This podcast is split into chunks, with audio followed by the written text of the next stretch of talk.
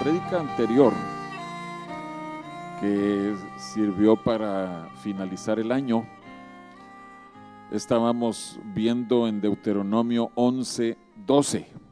Y si quieren ir allí, por favor, como el Señor, Él dice claramente que Él estará con su tierra, en su tierra, desde el principio del año hasta el final del año. Hoy escuchábamos una palabra en donde Dios nos recordaba que Él es Emanuel, Dios con nosotros. Y quiero que ahorita que estamos empezando el año, que nos concentremos en que Dios efectivamente, Dios está con nosotros. Dice Deuteronomio 11:12, tierra de la cual Jehová tu Dios cuida. Siempre están sobre ella los ojos de Jehová tu Dios, desde el principio del año hasta el fin. Veíamos también en ese mensaje anterior cómo al final del año se celebra una fiesta que es tabernáculos y que en esa fiesta el pueblo debe alegrarse con gratitud delante de Dios. Entonces veamos qué nos dice Dios al principio del año con las fiestas que se celebran al principio del año. Son dos fiestas que una es de, un día, aunque lleva una preparación de días anteriores, y otra dura, comienza a la vez, pero dura siete días. Y son las fiestas de Pascua y panes sin levadura. Nos vamos a concentrar en esas dos. También está primicias y luego están las demás, pero quiero que nos concentremos en Pascua panes sin levadura. Aquí no les estoy eh, compartiendo nada nuevo. Todos ustedes saben que la Pascua y la razón por la cual tenemos que recordar eso año con año es que nos habla acerca de nuestra nueva vida con Cristo, que nosotros estamos empezando a caminar con Dios como parte del pueblo de Dios. Y así es como comenzó la historia de Israel, como pueblo, como pueblo de Dios. Y por eso es que Dios estableció que eso hay que recordarlo y tenemos que enseñárselos a nuestros hijos. Tenemos que recordarles a nuestros hijos, miren, Dios hizo esto, Dios pasó por sobre eh, el campamento en donde estaba la sangre en el dintel de la puerta y así libró nuestra alma mientras el juicio estaba cayendo sobre los egipcios y sobre los que no pusieran esa sangre en el dintel. Pero los panes sin levadura, eh, y vamos a ver mm, más adelante en el Nuevo Testamento, en 1 Corintios 5, nos habla acerca de el corazón con que nosotros tenemos que presentarnos delante de Dios. Y nos habla acerca de la sinceridad con que nosotros hagamos las cosas para Dios, sin hipocresía. O como ustedes han escuchado esta explicación, sin cera. Esa cera que se usaba en las vasijas para cubrir las eh, grietas en donde pudiera salirse el líquido de una vasija, se le ponía esa cera. Esa, esa es eh, la falta de sinceridad, ¿verdad? O sea, es la hipocresía. Entonces, Dios quiere que nosotros estemos conscientes de la sinceridad con que nosotros tenemos que caminar con Él. Y es interesante porque recientemente escuchábamos el testimonio de un hermano que, él claramente nos contaba que había recibido, había escuchado más bien el consejo de su pastor, lo que debía hacer, y él había dicho, sí, sí, sí, lo, lo voy a hacer. Pero nunca lo hizo. Bueno, eh, tardó mucho en hacerlo. Y todo el tiempo que él en su corazón sabía que era lo que Dios había mandado para él, una palabra que era sencilla, pero que él no compartía. Todo ese tiempo, él sabía que andaba mal. Y intentaba hacer esto, pero no estaba ahí la bendición de Dios, porque él no había obedecido con sinceridad en su corazón. Había sido una obediencia de labios para, para quedar bien con, con su líder. Pero nosotros cada día enfrentamos esa decisión. ¿Cómo vamos a presentarnos delante de Dios? ¿En obediencia sincera o en una obediencia aparente, una obediencia fingida.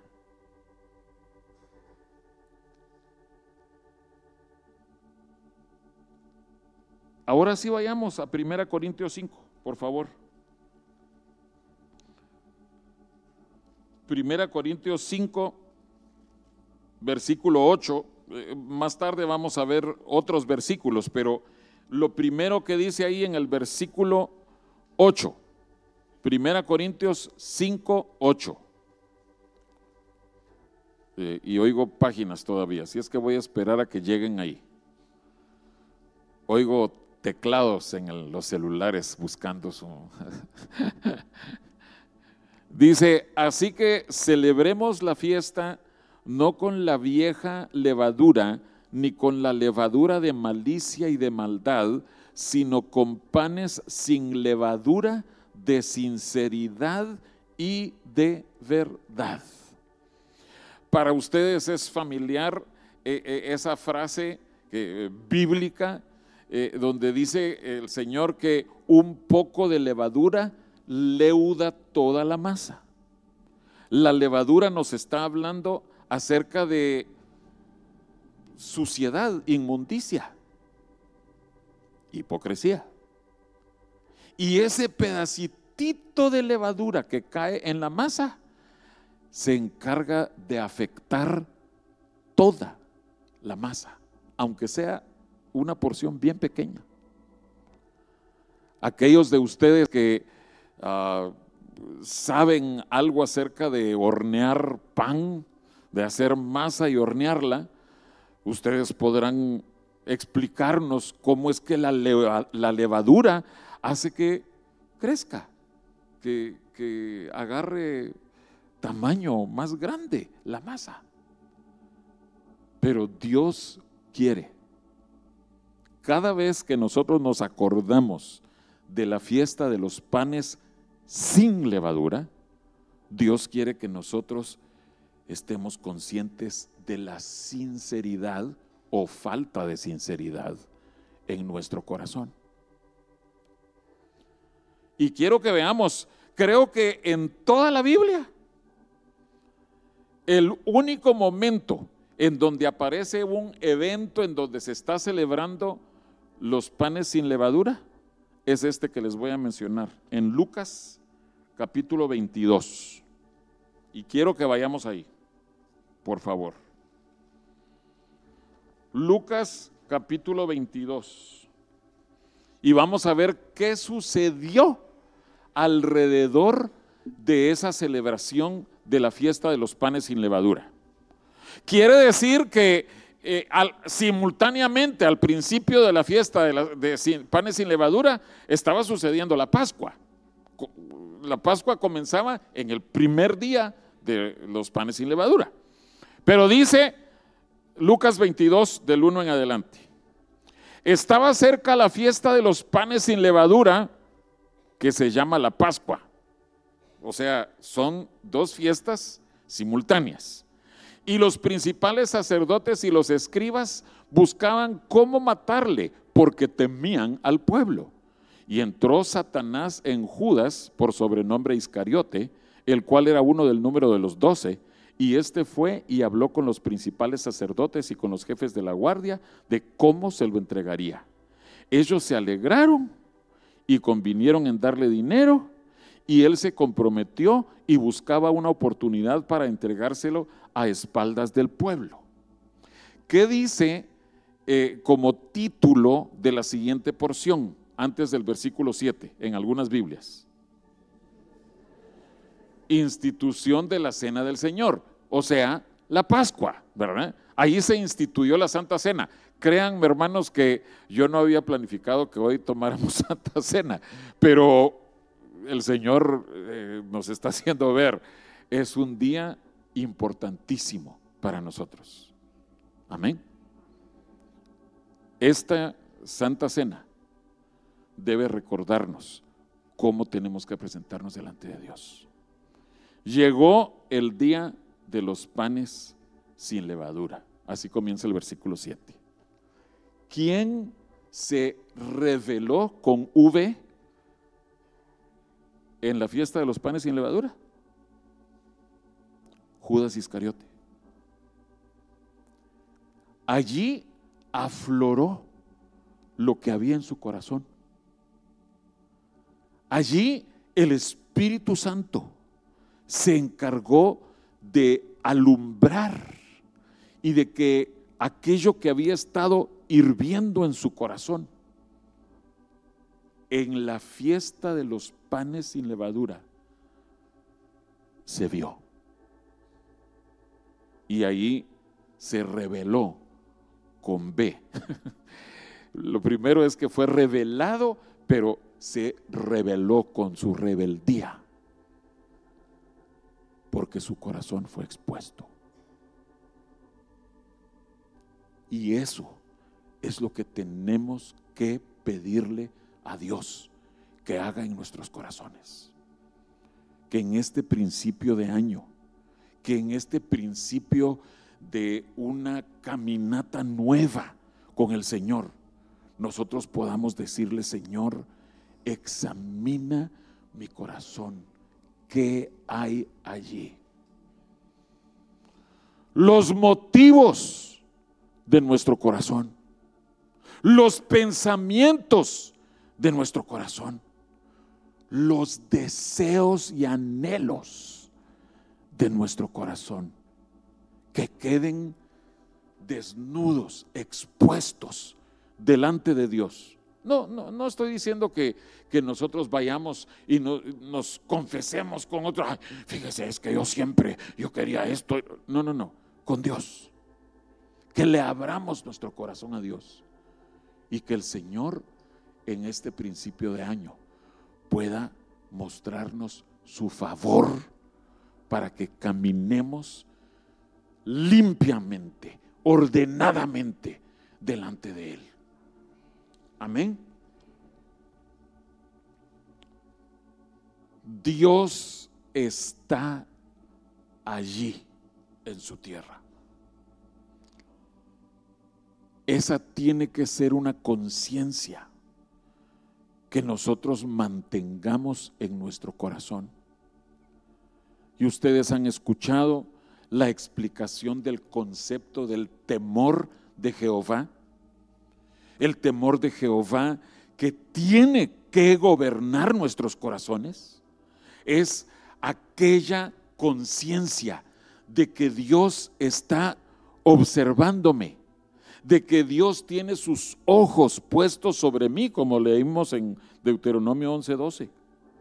Y que Él está consciente de qué está pasando en mi mente, qué está pasando en mi corazón, qué está pasando con mi boca, qué estoy hablando, qué está pasando con mis manos, mis acciones, qué está pasando con mis pies, hacia dónde estoy caminando pero que estemos conscientes de eso todo el tiempo.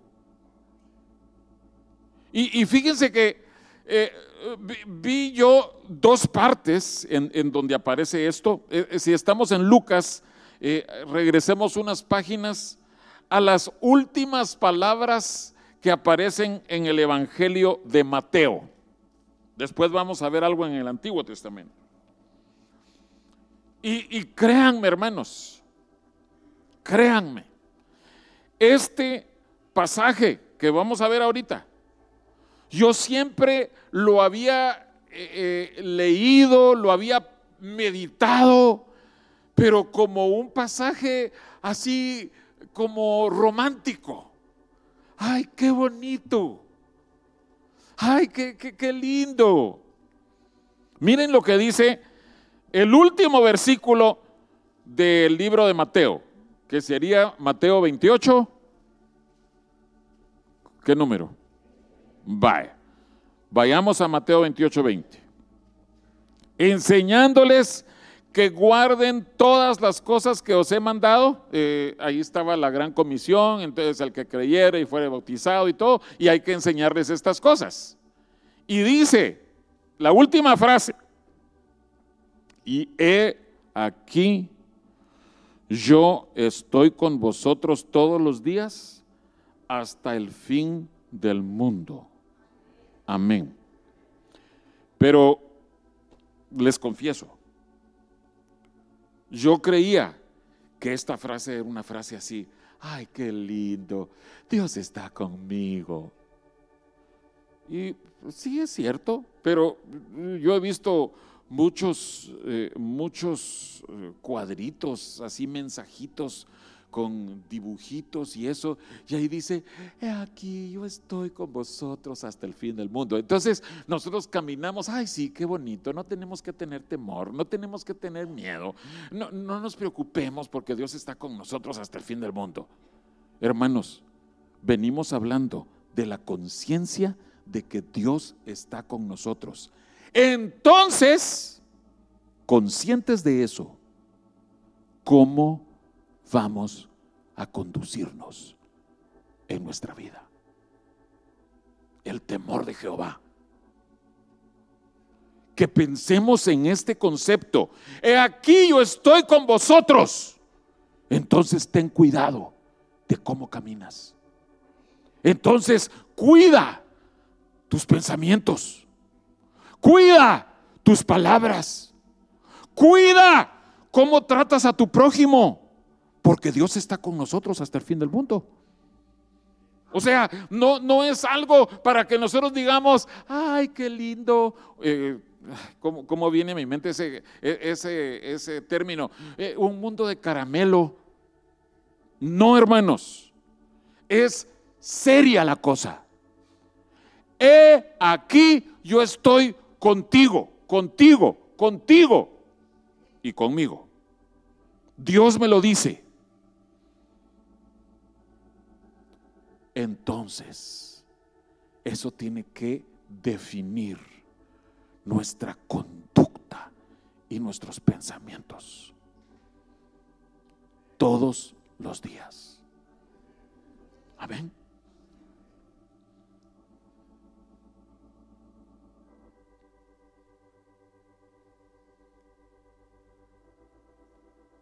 El otro pasaje es en Ezequiel también la, última frase del libro de Ezequiel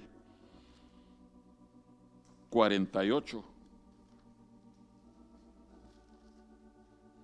Si podemos ir ahí, por favor, y ver lo que dice.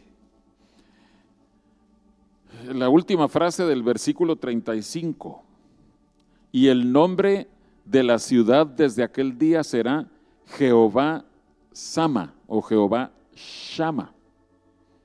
Y si tienen ustedes la definición española, aparece abajo, dice Jehová allí.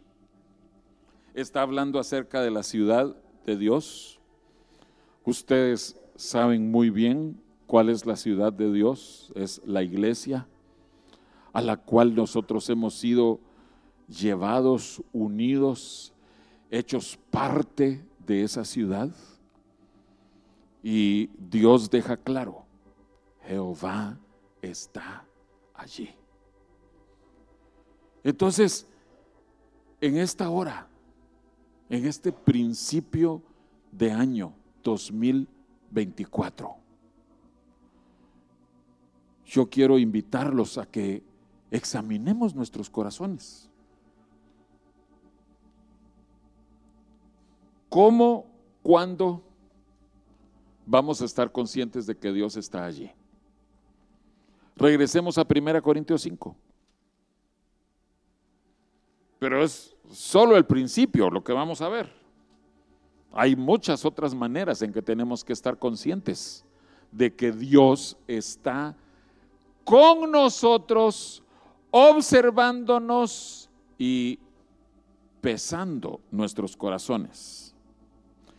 Vimos en el versículo 8 que tenemos que celebrar la fiesta de panes sin levadura, de sinceridad y de verdad. Ahora veamos del 9 en adelante. Os he escrito por carta que no os juntéis con los fornicarios, no absolutamente con los fornicarios de este mundo, o con los avaros, o con los ladrones, o con los idólatras, pues en tal caso sería necesario salir del mundo. Más bien, os escribí que no os juntéis con ninguno que, llamándose hermano, fuere fornicario o avaro o idólatra o maldiciente o borracho o ladrón. Con el tal ni aún comáis. ¿Qué pasa con estas personas que se llaman hermanas, pero que no viven o no persiguen una vida de santidad?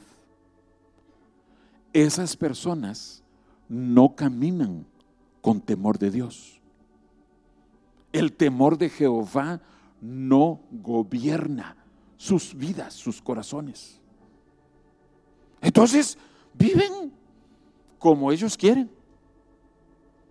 Ellos viven en pecado, en desenfrenos y se siguen llamando hermanos.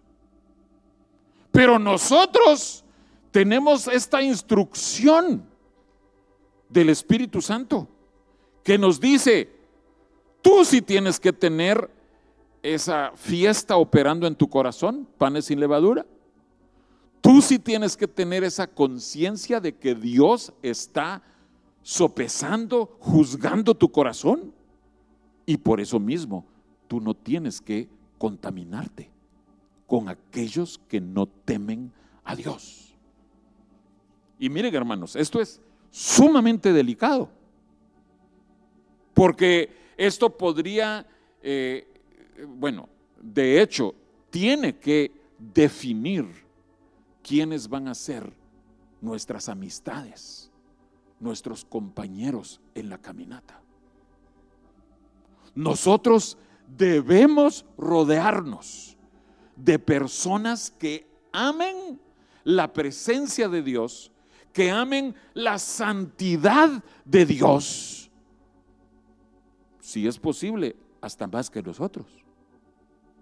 Personas que a través de la relación con ellas vayan bendiciéndonos y nos van a inspirar a buscar más y más de Dios. Eso es lo que tiene que definir con quién voy a tener comunión y compañerismo. No, eh, si esa persona es alegre, eh, si es así, eh, vivaracha, ah, qué bonito, pasamos buenos tiempos. Sí, pero ¿qué pasa si tú te empiezas a dar cuenta que esa persona no ama la santidad? ¿Qué pasa si, si en el corazón de esa persona hay amor por, por el pecado, por la inmundicia. Hmm.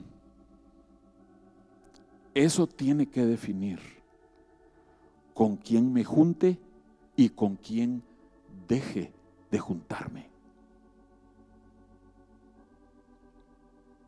Si vemos en 2 Tesalonicenses 3, y, les digo, la única persona que sabe que yo iba a hablar de este versículo mm, es mi esposa, porque íbamos en el carro hace, ¿qué? Como unos 10 días, Mir. Y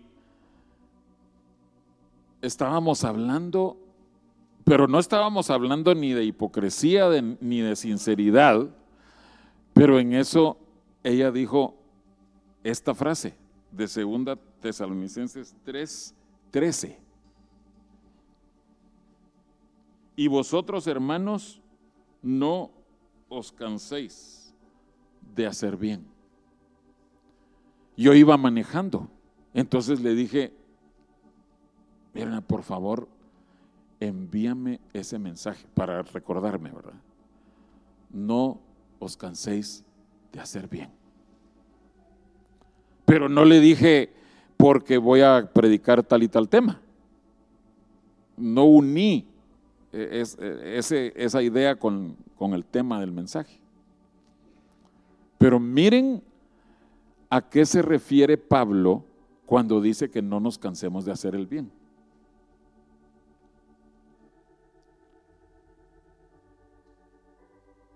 Dice el versículo 11, porque oímos que algunos de entre vosotros andan desordenadamente, no trabajando en nada, sino entrometiéndose en lo ajeno. A los tales mandamos y exhortamos por nuestro Señor Jesucristo que trabajando sosegadamente coman su propio pan. Y vosotros, hermanos, no os canséis de hacer bien. Si alguno no obedece a lo que decimos por medio de esta carta, a ese señaladlo y no os juntéis con él para que se avergüence, mas no le tengáis por enemigo, sino amonestadle como hermano. Es el mismo concepto de lo que estábamos viendo en 1 Corintios 5, solo que aquí nos dice, si tú estás haciendo el bien, no te canses. Aunque tú veas que otras personas no quieren hacer las cosas bien, aunque tú veas, ay, ese llamándose cristiano y, y así, así, así, tú no te canses. Tú preocúpate por tú mismo, tú misma, seguir haciendo lo que tú sabes que Dios pide de ti. Y lo que Dios te ha dicho que eso agrada el corazón de Dios. No te canses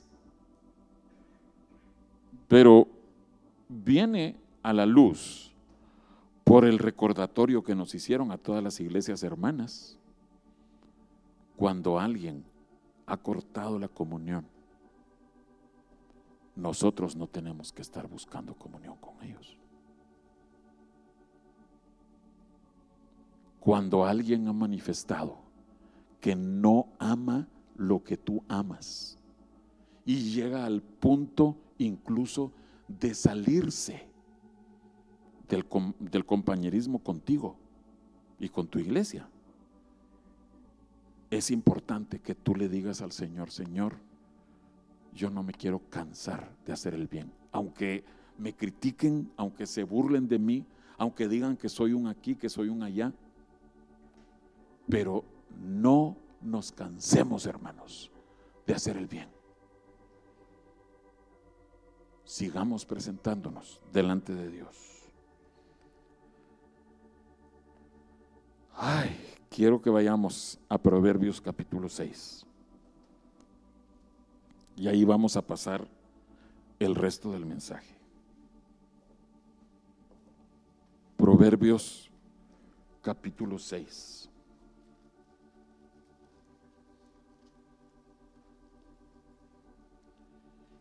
Y vamos a comenzar con el versículo 16.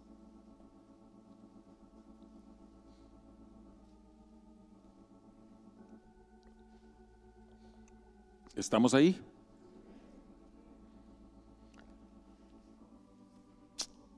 Ay, seis cosas aborrece Jehová y aún siete abomina su alma los ojos altivos, en otras versiones dice soberbios, la lengua mentirosa, las manos derramadoras de sangre inocente, el corazón que maquina pensamientos inicuos, los pies presurosos para correr al mal, el testigo falso que habla mentiras y el que siembra discordia entre hermanos.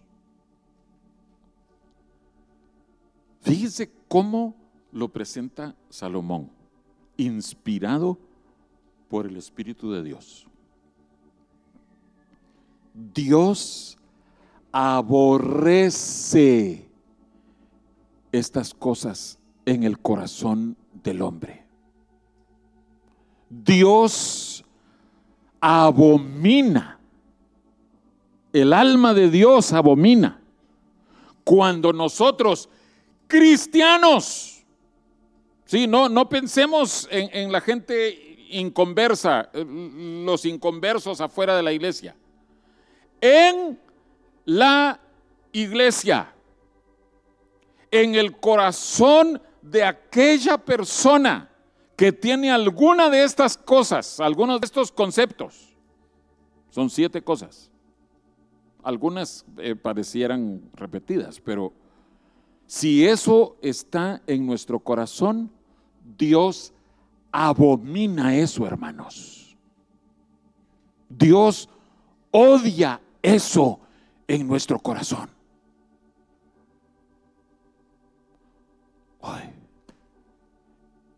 Por eso es que necesitamos examinar nuestros corazones, hermanos. Porque, eh, miren, eh, en algunas de estas áreas yo estoy seguro de que nosotros lo, miramos y decimos, ay, no, no, no, yo nunca he derramado sangre inocente. Estas manos están limpias. Bueno, si eso es así, gracias a Dios, porque eh, estás exento en una de siete.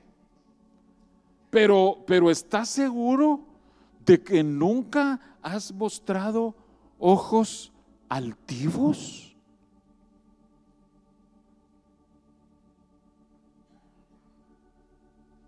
¿Estás seguro de que nunca has caminado con soberbia en tu corazón?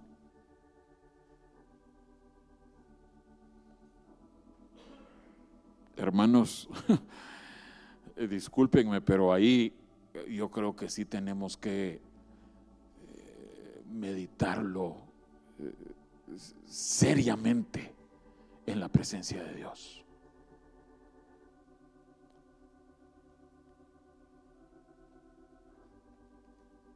Vayamos a Ezequiel, por favor. Ezequiel 16. Ustedes conocen este pasaje, es un pasaje contundente.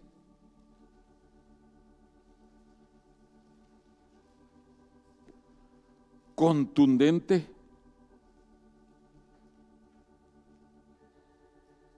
¿Estamos ahí?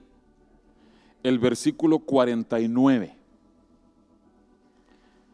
He aquí que esta fue la maldad de Sodoma, tu hermana, soberbia saciedad de pan y abundancia de ociosidad tuvieron ella y sus hijas, y no fortaleció la mano del afligido y del menesteroso. Por favor, ni siquiera pensemos, ay, ese es Sodoma, esa es la gente pecadora. No, no, la escritura deja claro, claro, que Sodoma está aquí, ¿sí? En nuestro medio, en la iglesia de Dios, vive Sodoma. No nos estamos refiriendo a sodomitas, pero Sodoma, con orgullo, abundancia de pan y falta de misericordia para los necesitados. Creo que necesitamos examinar nuestro corazón a la luz de esto. Para poder decirle al Señor, Señor, ya que tú alumbraste mi corazón y viste que hay esto y esto, por favor, puedes trabajar en mí. Puedes hacer tu obra para que yo ya no sea así orgulloso, soberbio, altivo. Por eso es tan, tan lindo aquel pasaje eh, eh, que Pablo nos dice, asociándoos con los humildes. O sea, que nosotros busquemos a gente humilde con quien caminar. Queda claro que no tenemos que juntarnos con pecadores, pero entonces, ¿con quiénes vamos a juntarnos? Asociémonos con los humildes. Y seguimos examinando nuestro corazón a la luz de Proverbios capítulo 6. Miren, en, dos de los, de los puntos se menciona la mentira. Hemos escuchado muchos eh, eh, mensajes, explicaciones acerca de la mentira. Pero quiero pedirles que vayamos a Proverbios 20.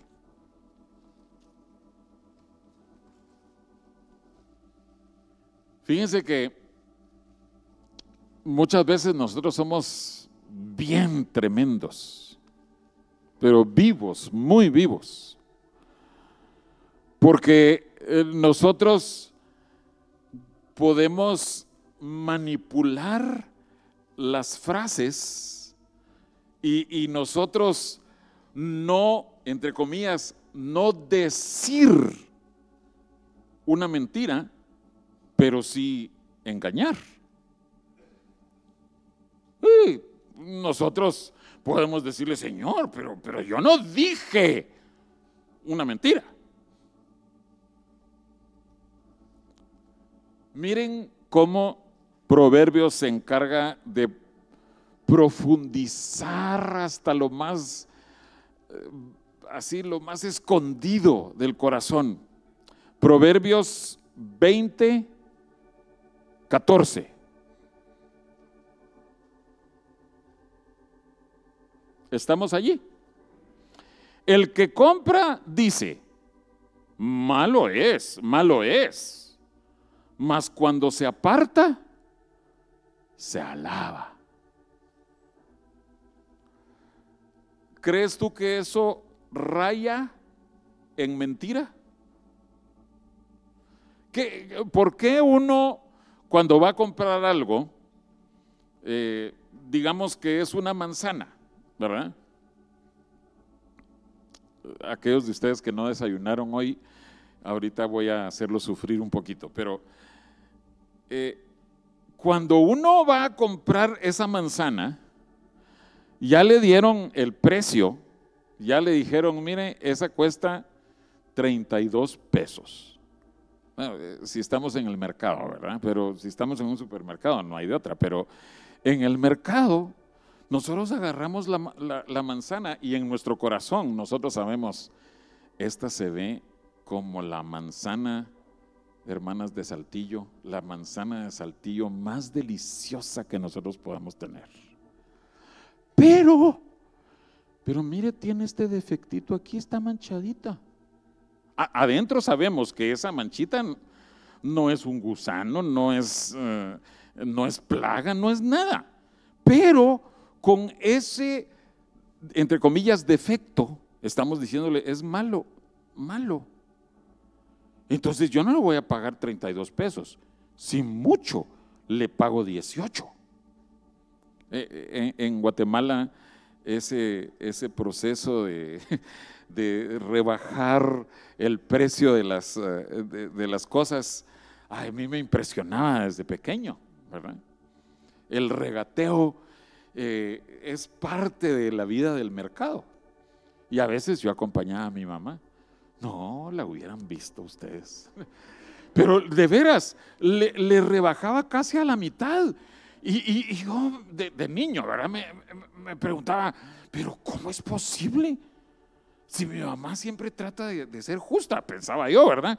No, y si es que ella fuera justa, pero era la forma, el regateo, así. Eh, no, no, no, lo menos es 28. Ah, no, no, no. Pero por lo menos ya bajó de 32 a 28, ¿verdad? No, no, no. Lo más que le doy es 20. No, no, no, 25, dice la vendedora, ¿verdad? Y luego dice el comprador o la compradora, 22 es lo más.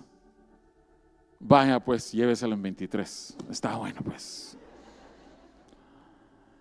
Pero fíjense, uno de comprador, uno se alaba de que no pagó los 32. Uno se alaba de que logré engañar a la persona. Yo sí traigo los 32, pero no estoy dispuesto a bendecir tanto a esa persona. Hermanos, solo para que se den una idea de cómo son las cosas allá en Guatemala en los mercados. Pero no piensen tan mal, porque estoy seguro de que aquí también son... Ah, sí, les voy a contar una de aquí también. Estábamos allá y había llegado un predicador norteamericano. Yo le estaba traduciendo en el instituto. Entonces los pastores me pidieron que yo los llevara al mercado de artesanías y de recuerdos típicos. En el mercado central había, hay todo un piso de cosas típicas para turistas. Entonces llegamos, eh, eh, miren, no me recuerdo de las cantidades exactas, pero sí las proporciones. Y el hermano, el predicador, gringo, así de este tamaño, güero, era obvio que era extranjero, ¿verdad? Pero yo le dije, mire, déjeme que yo haga eh, la conversación, ¿verdad? Eh, porque a mí me van a dar un mejor precio, me imaginé yo, ¿verdad? Entonces al hermano le habían pedido por una, eh, una, una cadenita, era de, de cuero, de piel, y tenía una piedrita de jade. Aquí estaba la piedrecita de jade. Si pueden ver allá que todo esté bien, hermana. Entonces, eh, al hermano le pidieron 280 quetzales. Y así con el regateo, como había un chapín involucrado, se lo rebajaron a 210, por decir algo. Y el hermano estaba feliz porque había ganado el regateo, ¿verdad? Y él estaba dispuesto a pagar los 210. Pero me dijo, eh, ¿sabes qué? Mejor eh, esperémonos. Y resultó que nos regresamos al instituto y yo le dije, mire, si a usted le interesa, yo tengo que pasar por el mercado de regreso a la casa y yo se lo puedo comprar. Hasta ah, bueno, me dijo. A él se lo habían dejado a 210. Llego yo a la misma tienda y la persona no se acordaba que yo había llegado en la mañana. Un guatemalteco con cara de guatemalteco. Maya Quiche. Mire, eh, ¿cuánto cuesta este? 150 quetzales.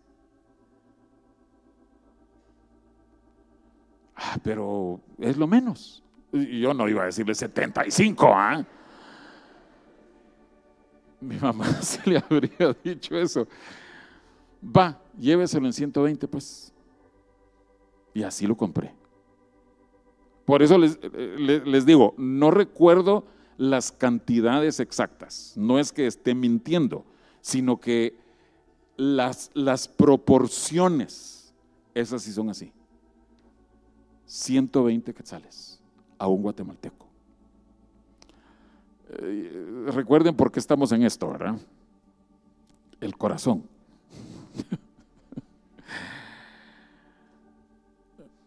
Pero les prometí que les iba a contar una de aquí, ¿verdad?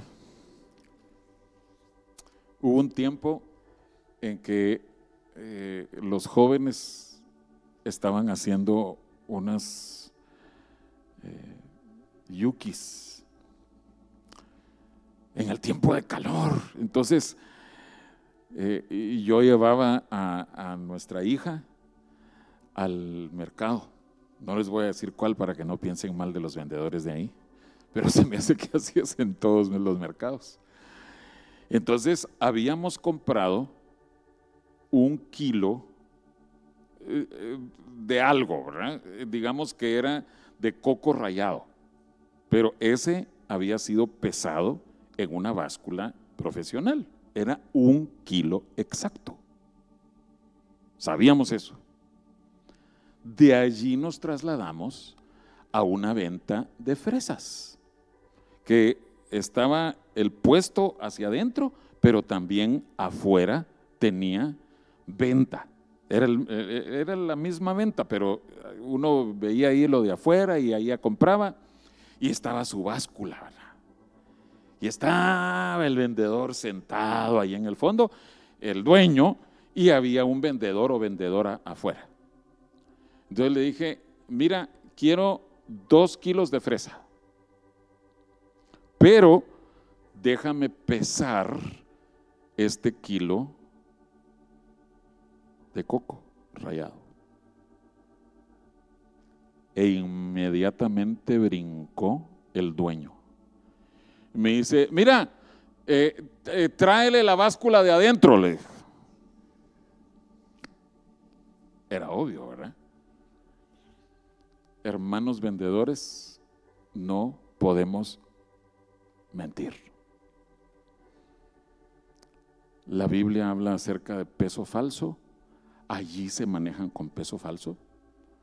Estoy seguro de que si hubiéramos pesado ese kilo de coco rayado en la báscula de afuera, iba a pesar un kilo doscientos o algo así. Pero él no nos iba a engañar. ¿De qué manera nosotros engañamos? Sin necesariamente decir mentiras, el Señor pesa los corazones. Quiero ver una más. Aquellos que están maquinando en sus corazones. Vayamos por favor a Miqueas.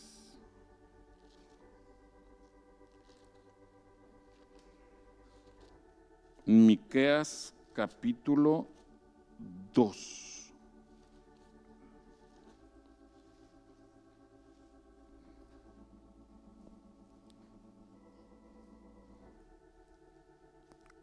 Si no encuentran Miqueas, está en la página 1370 de mi Biblia. Dice Miqueas capítulo 2, versículos 1 y 2. Hay de los que en sus camas piensan iniquidad y maquinan el mal y cuando llega la mañana lo ejecutan porque tienen en su mano el poder.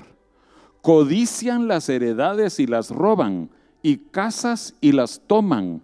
Oprimen al hombre y a su casa, al hombre y a su heredad. Recuérdense, Dios está allí contigo en tu cama cuando tú en tu cama estás dándole vueltas y vueltas a tus planes, que estás pensando, es que se están aprovechando de mí y yo tengo que vengarme de alguna forma, entonces voy a hacer esto, voy a hacer aquello, voy a llamar inmediatamente a fulano de tal. Dios está allí, hermanos. Dios está allí cuando tú eh, eh, eh, estás diciendo en tu corazón, malo es, malo es. Dios está allí cuando tú estás con tu orgullo, con tu altivez, menospreciando a otros. Dios está allí. Y Dios está allí contigo cuando tú estás en tu cama. Tu cama tú puedes utilizarla o para meditar en las cosas de Dios o para planificar hacer maldades. Aquí vimos eh, qué tipo de maldades se están maquinando, fraguando en las mentes de algunos cristianos.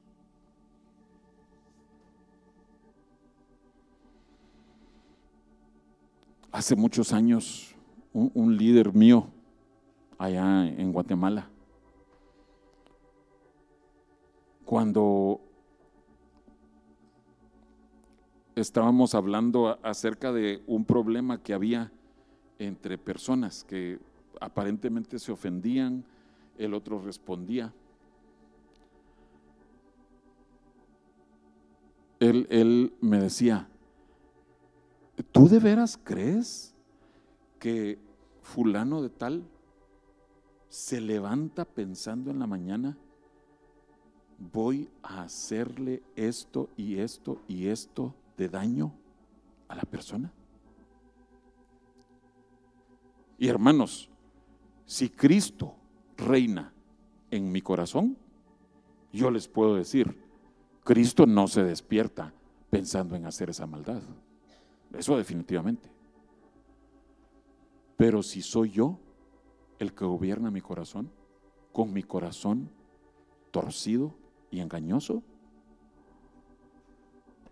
Miqueas 2 describe tal como soy.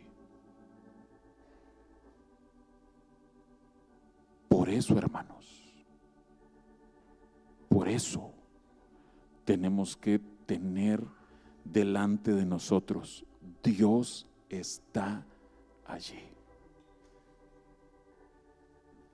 Y que en tu cama, cuando tú estás ahí con insomnio a las 2, 3 de la mañana que no te puedes dormir, que en vez de ponerte a pensar cosas negativas y daño para otros, que tú puedas decir, Señor, déjame usar este tiempo para interceder por otros permíteme usar este tiempo y, puedes orar en lenguas. Tú puedes comunicarte en lenguas con, con el Señor y el Espíritu Santo va a estar gimiendo dentro de ti, comunicándose con tu Dios y edificando tu corazón. Son siete cosas las que aborrece Jehová. Solo vamos a ver esas. Pero ahorita que estamos comenzando el año 2024, que estemos conscientes de que Dios sí aborrece cosas y que Dios sí ama cosas en nuestro corazón. Solo si quieren anotar ahí, Proverbios 8, 17, Dios dice que Él ama al que lo ama y que madruga a buscarlo. ¿Quieres ganarte el amor de Dios? Pues ama a Dios y demuéstraselo buscándolo. En segunda de Corintios 9, 7, Dios ama al dador alegre.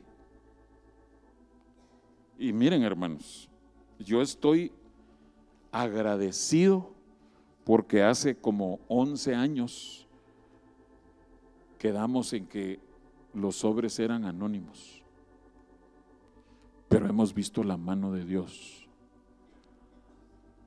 bendiciendo, prosperando a la gran mayoría de familias.